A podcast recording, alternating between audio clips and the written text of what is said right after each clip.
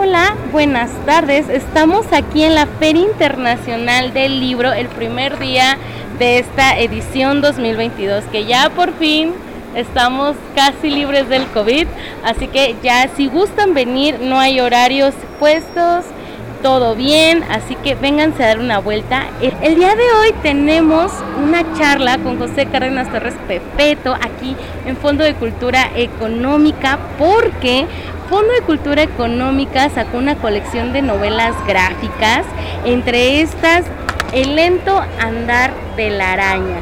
¿Qué nos puedes decir de este libro? Este libro, bueno, este libro cumple... Ah, y llena un vacío eh, a nivel personal y a nivel creativo de muchas formas. Esta novela eh, es una novela de 130, 140 páginas. Se publica por primera vez en Francia hace seis años, pero el proceso del libro que arranca con el lanzamiento en la Feria Internacional del Libro aquí en Guadalajara por el Fondo de Cultura Económica, arranca en México prácticamente este año eh, y, lo que viene. Antes nadie sabía de este material ni de un servidor. Ahora, el contexto para ubicar esta novela es platicar un poquito de qué pasó antes de que se publicara en México. Empecé yo platicando que era un vacío, ¿por qué? Porque yo desde pequeño eh, amaba los cómics, amaba las historietas. Crecí con las historietas de Superman, del Hombre Araña y siempre me llamaba la atención por qué tenían unas bolitas o unos circulitos con letras y qué decían. Yo aprendí a leer con los cómics. Esos cómics me llevaron con el paso de los años, a los 10, 12 años, a leer las revistas de mi abuelo, en selección de Reader Digest. Los días sábados me subía al ático de la casa de mi papá, mis abuelos, y me ponía a leerlas. Esas historias que yo leía eran sin imágenes, eran prosa. Y los cómics eran imágenes. Con el tiempo empecé yo a tener una gran afición por ambas partes. Un gran amor, una pasión que no se ha acabado por los cómics, la conservo todavía, y por la prosa la conservo todavía. Yo empecé a leer Al Hombre Araña, Superman, pero ahora atrás han quedado Juan José Arreola, Alfonso Caso con El Pueblo del Sol, Octavio Paz, eh, Carlos Fuentes, Octavio Paz, eh, todas las, todos los escritores que me formaron, que me dieron tanto gusto, tanto placer leer, terminan diciéndome, oye, es que todo esto tienes que decírselo, comerlo, digerirlo y decirle algo a las personas, devolver algo a los lectores como tú. Y mi medio básico fue la historieta, la narrativa. ¿Dónde juntan, dónde encuentro yo que confluyan las imágenes con los textos? En la historieta. Y empecé a armar pequeñas historietas, pequeñas historias por separado que nunca funcionaron. En el 2005 empiezo yo a publicar en una revista que se llama El Chamuco. Y ahí hay historias pequeñas, tres, cuatro páginas a lo mucho. Pero yo quería más páginas.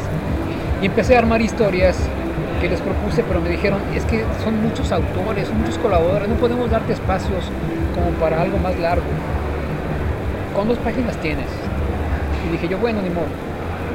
Y las historias empezaron a quedar relagadas, guardadas, hasta que un día, a partir del 2016, decidí armar una historia de largo aliento y hacer una novela.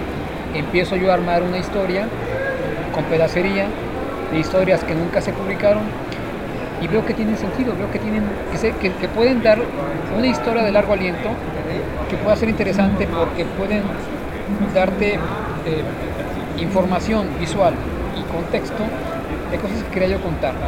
El lento andar de la araña es este, en este espacio de querer decir a la gente algo que yo quería decirle. Ahora, ¿qué quería decirle yo a la gente? Tres historias.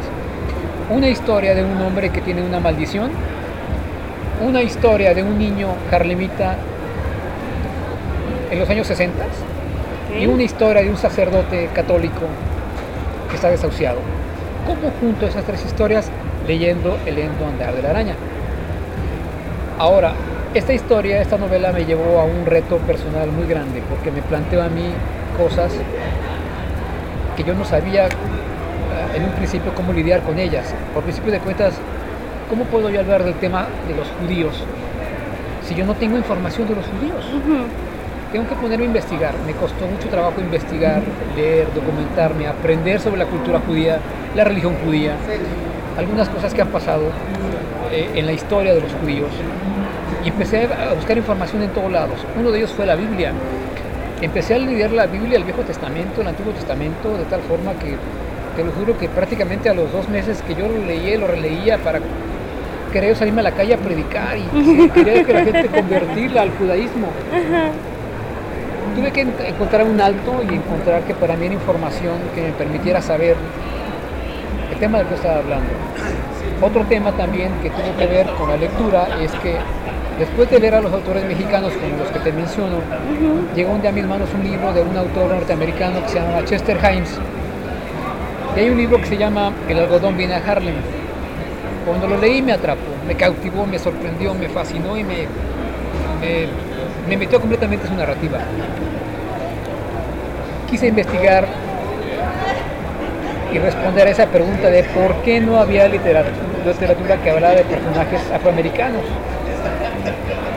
Y la encontré leyendo a Chester Himes.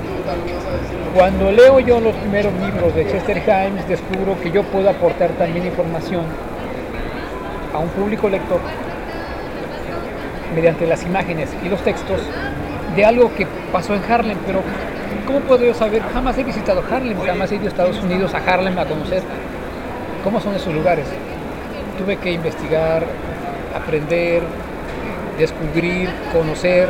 Primero fueron artículos, textos, periódicos, luego vino la internet, a tal punto que llegó un momento en que dije, puedo escribir una novela que tenga que hablar, que pueda hablar de temas que no sean nacionales. Y el tema de esta novela es precisamente eso. El corazón de la novela es la mamá de un niño, Carlemita, que se llama Nina. Ese es el corazón de la novela. La novela trata sobre el amor hacia a un pequeño y las tres historias que te estoy platicando confluyen en una sola pregunta. ¿De qué lado quieres estar? ¿A qué lado te vas a inclinar? Hoy sabemos, por las cosas como pasa en nuestro país, que es muy difícil a veces entender de qué lado debemos estar. Nina, en su papel en los años 60, en una convulsionada Norteamérica, donde están peleando por los derechos eh, de voto de los afroamericanos, donde hay el, segregacionismo, donde existe el racismo, donde hay tanto problema, Nina apuesta a educar a un niño con sus valores. Y Nina dice algo que es muy actual. Si yo educo a este niño conociendo los códigos del crimen, nunca le va a pasar nada, va a poder andar en la calle sin problemas porque el crimen lo va a cuidar, porque va a ser un criminal más, no le va a pasar nada. Pero si no lo educo de esa manera y lo educo de la manera contraria, por el lado de los buenos, se va a encontrar con muchos problemas. Nina decide por Sam, se llama Sam Brooks este personaje, qué camino debe tomar. Pero Sam va a llegar un momento en que va a tener que decidir qué camino le conviene más. Por eso la pregunta de la novela es, de qué lado vas a estar. ¿Por qué? Porque hoy es muy fácil contaminarte, igual como lo era en el Harlem de los años 60 donde ocurre esta novela. Okay. Ese es el, hilo conductor de la novela. Cada uno de los 12 personajes que intervienen en la novela llegan a preguntarse en la narrativa de qué lado quiero estar.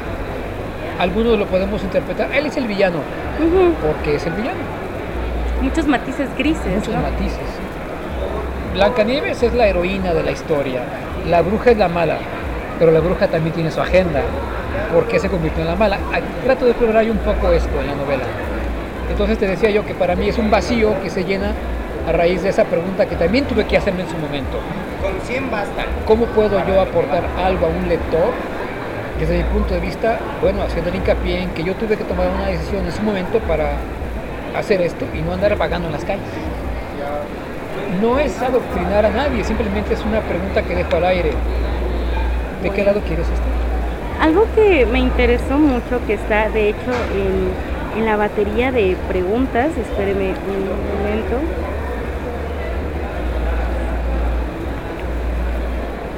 Espere un momento. Ah, mi batería de preguntas, espere. Soy muy mala para la batería de preguntas porque me interesó mucho que lo citara, lo situara en 1960, entonces, ¿por qué en este punto de la historia? ¿Y por qué justamente termina antes del asesinato de Malcolm X? Porque Malcolm X es, bueno, uno de, las figuras afroamericanas más influyentes. Bueno, el contexto de esta, esta pregunta viene de esta forma. Eh, el 60% de la novela tiene temas verídicos, son reales. Muchos de los personajes que aparecen ahí existieron en la vida real. Algunos de ellos todavía existen. Ah, muchos de los temas que se trata en la novela son hechos reales, documentados, que ahí están. El tema de Malcolm X y la lucha de los derechos eh, en Estados Unidos por el derecho al voto fue una época muy convulsa porque en los años 60 yo soy muy retro, en mi vida personal yo soy muy de los años 60. Nací en esa época y yo eh, me gustan los modelos de auto antiguos, me gusta que no haya tanta gente, me gusta las series de televisión viejitas. A lo mejor yo me quedé eh, en esa época, pero por lo maravilloso que fue, porque es una época donde se empiezan a, desempolvar muchas cosas viejas y a surgir muchas cosas nuevas. En los 60 surge la televisión, la moda, las drogas, empieza a surgir la música, empieza a surgir problemas raciales como estos. Y cuando yo los encuentro en una época que a mí me llama mucho la atención, me preocupa que a mí, eh, a nivel personal, no sepa cómo ubicarme si yo hubiera nacido en esa época. Digo, ¿cómo hubiera reaccionado yo si hubiera vivido en esa época? Yo creo que vuelvo a lo mismo, tengo que tomar partido de una forma u otra. Yo tomé partido por la eh, forma afroamericana de ver este problema en la visión de Nina, mi personaje. Ahora, esta historia de Nina y su idea política es mi percepción personal de cómo vivir en los años 60, si que hubiera vivido, estaba muy chico. Esta problemática. Nina es mi voz como personaje en esa época. porque en los 60 Repito, porque para mí es una época que marcó muchísimo a nuestra sociedad occidental y que tiene como fundamento para mí una base histórica donde puedo meter un personaje y decir lo que yo opino sobre este asunto. Ahora, ¿por qué termina con, con el asesinato de Malcolm X? Porque eh, es una historia donde hay un tema de superhéroe. El superhéroe es Zod y él tiene que seguir un camino. Ese es el inmortal. Es el inmortal. Tiene que seguir un camino a partir de las respuestas que él busca. Una vez que encuentra las respuestas, Soda encuentra su papel o su lugar en el mundo y ya no le quedan opciones. ¿Qué hago? ¿De qué lado me voy a ir? ¿Qué hago? ¿Me convierto en un vengador? ¿Me convierto en un paria? ¿Me convierto en un vagabundo? So tomó una decisión, no lo sabemos, pero la toma en un ambiente donde o te vas de un lado o te vas de otro. Este poder de decisión. Este poder de decisión. Igual, eh, algo que me hace mucho hincapié porque tenemos a lo mejor la mala impresión que las historias narradas en ilustraciones o imágenes son para niños. Entonces, ¿cómo cambiar esta percepción de que en las novelas gráficas también pueden contar historias como en este caso de racismo, de inmortalidad, de la, el poder de decisión e incluso política? Mm, yo creo que uh, en este caso de la novela, y lo hago con una aportación muy modesta, muy humilde, porque yo no tengo ninguna pretensión de modificar la forma de pensar de ninguna persona. Lo decía hace unos minutos con otra persona con la que platicaba. Yo tengo una filosofía. Si tú vas a una sala de cine o a una obra de teatro y pagas 100, 200, 300 pesos por un boleto, esperas que te diviertan, que te muevan, que te hagan sentir, que te hagan vibrar, que te aporten algo. quizá un actor, una actriz. Cuando compras una novela gráfica como esta, ocurre exactamente lo mismo. La mayor parte de las personas a quienes está dedicada este material no es para niños, es para personas que tienen ya primero un poder adquisitivo, primero, y segundo, para personas que quieren buscar alguna información extra a lo que eran los cómics básicos que leían de niños. La historia no está negada para un público infantil, porque hay un personaje que es Sam Box, que es una un personaje que se me hace muy tierno, donde descargo yo un poquito la parte eh, dura de la novela. Eh, hago hincapié en esa ternura de ese pequeño, es un niño eh, desvalido que tiene que luchar por ganar su lugar en Harlem, pero que en el contexto de la novela, él tiene una, una limitación. Eh, Él es un es discapacitado, no tiene mano, nació sin manos. Lo abandonaron, alguien lo rescata. La novela tiene ese sesgo de amor, donde Nina es el corazón de la novela, por eso ese es el corazón, porque ella rescata a ese joven y trata de hacer algo en ese pequeño. Esta historia puede funcionar para un niño, como ejemplo, pero como narrativa no la va a entender. Por eso la novela está dedicada a un cierto sector que busca cierto nivel de lectura en este formato. Esta novela surgió, apareció en Francia, bajo, cuando, me, cuando me, platicaban, me planteaban bajo qué rubro iba a ir dedicada, a a qué target, a qué objetivo de lectores. Yo, les di la opción adultos, no va para adolescentes, es adultos. No porque tenga desnudo, ni porque tenga material gráfico explícito, no, por la temática, porque muy pocas personas podrían decir, oye, yo leí la novela y la entendí. Eh, requiere del lector cierta complicidad, que tenga cierta información, cierta preparación y también que tengas cierto gusto por las historietas. Encuentras prosa y gráficos, pero también información que muchas personas ya ten- tenemos. ¿Qué pasó en, eh, en Estados Unidos en esa época? Ah, hubo disturbios. Bueno, ahí están en la novela.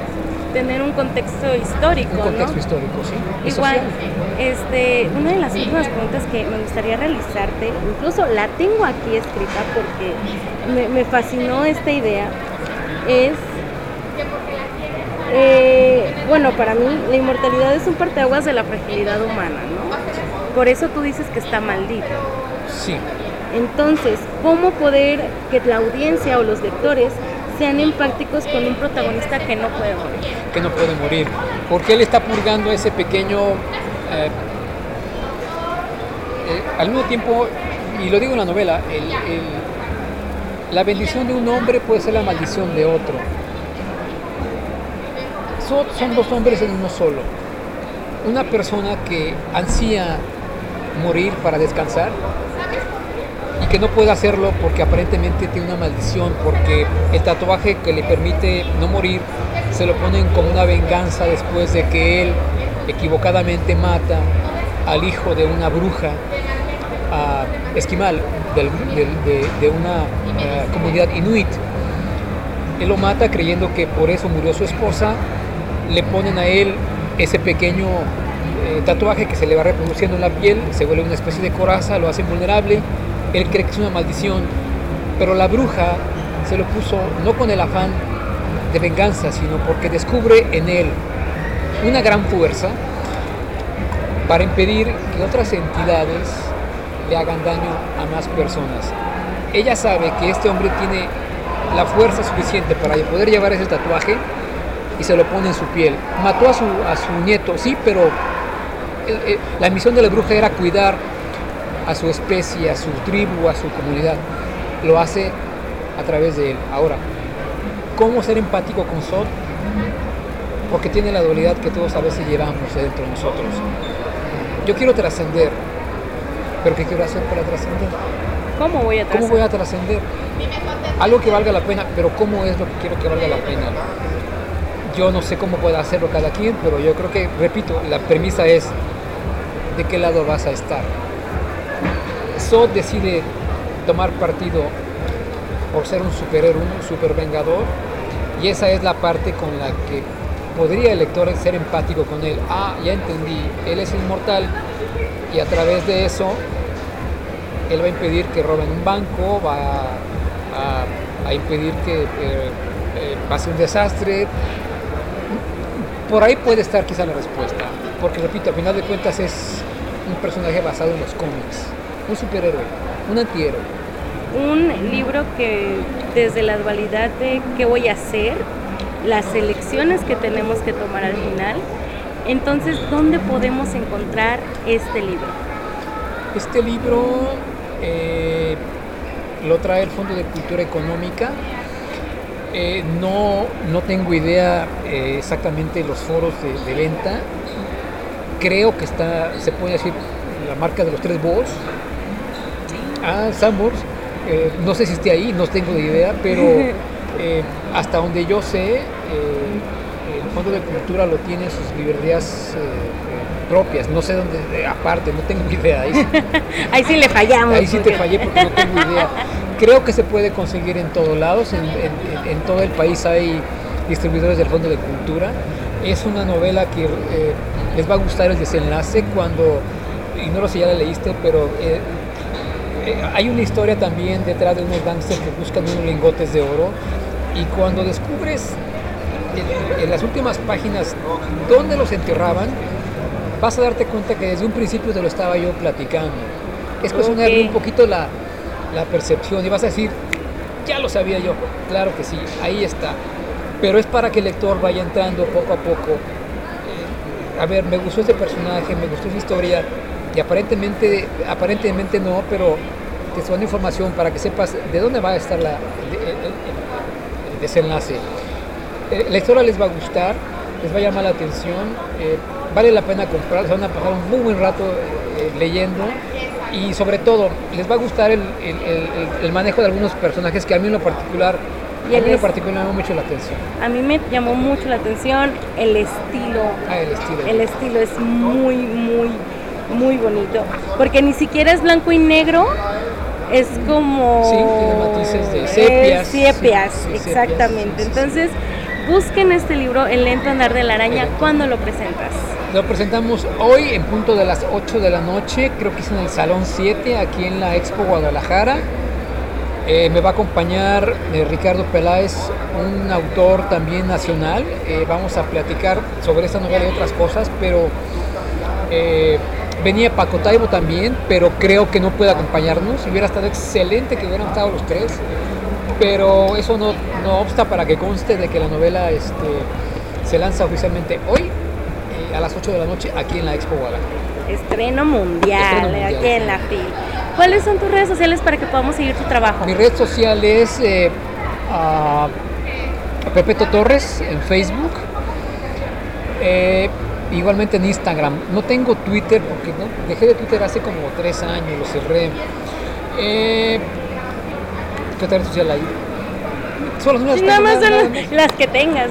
que acá hay, un montón. Pepeto Torre, nada más. Ahí me encuentro. claro que sí. Muchísimas gracias por tu tiempo. Al contrario, gracias a ti por invitarnos a platicar con tu público y ojalá que les guste la novela y que nos acompañen hoy a la presentación.